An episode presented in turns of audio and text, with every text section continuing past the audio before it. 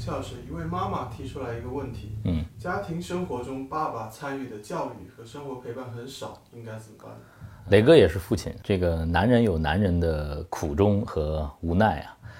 爸爸怎么样参与到家庭教育里头？最大的苦恼就是没时间啊，太忙，甚至有的时候回家晚，太多的出差，其实真的是男人错过了太多孩子成长的重要的时间节点，这是非常可惜的。但是没办法，如果男人放下奋斗，放下事业，家庭又失去前行的经济的基础啊，这是不行的。老婆孩子吃什么呢？所以男人得奋斗啊。还有的爸爸可能会说，这个结婚有点晚了，这个身体有点透支了，身体被掏空了，这个没法陪孩子尽兴的玩。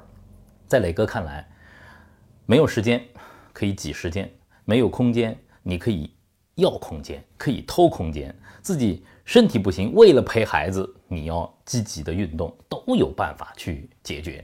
可能这位妈妈问的问题是，更多的是内在的。如果一个爸爸他没有陪孩子的意愿，没有这个意识，怎么办？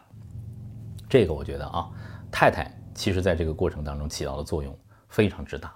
你得告诉自己的先生，告诉你的伴侣，父亲的陪伴是不可或缺的。爸爸的陪伴可以让孩子拥有更开阔的视野、格局，更强健的身体。所以说，爸爸的陪伴非常可贵，太太要鼓励。但这不是一句空话啊！作为伴侣，你要鼓励自己的老公啊，更多的参与到孩子的家庭教育当中来，得给他空间，让老公带着孩子去疯。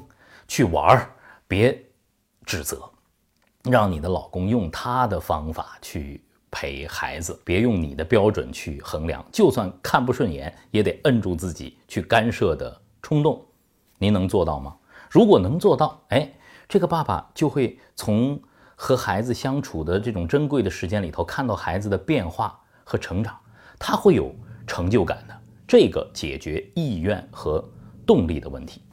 那么还有一个就是方法。那磊哥作为一个忙碌的爸爸，我跟男同胞们交流，陪伴孩子其实没什么特别大的秘诀，就是用好碎片时间，你身心全放在孩子身上，就是高效陪伴了。孩子和父母在一起，他们共同参与一个活动，共同玩一个游戏，共同看一本书，对他们来说，只要你们是身心同在的，孩子都会非常的愉快。陪伴。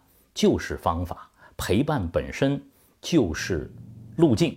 爸爸们，加油啊！千万别再因为自己没时间、没空间、身体不行而找借口了。赶快和自己的孩子一起成长吧。甚至这些时间都是非常宝贵和短暂的。如果你们能像磊哥一样，把陪孩子当做一天 最好的休息，并且从陪孩子当中享受到乐趣的话，哎呦，那么。我相信陪孩子会成为你乐此不疲要做的一件事。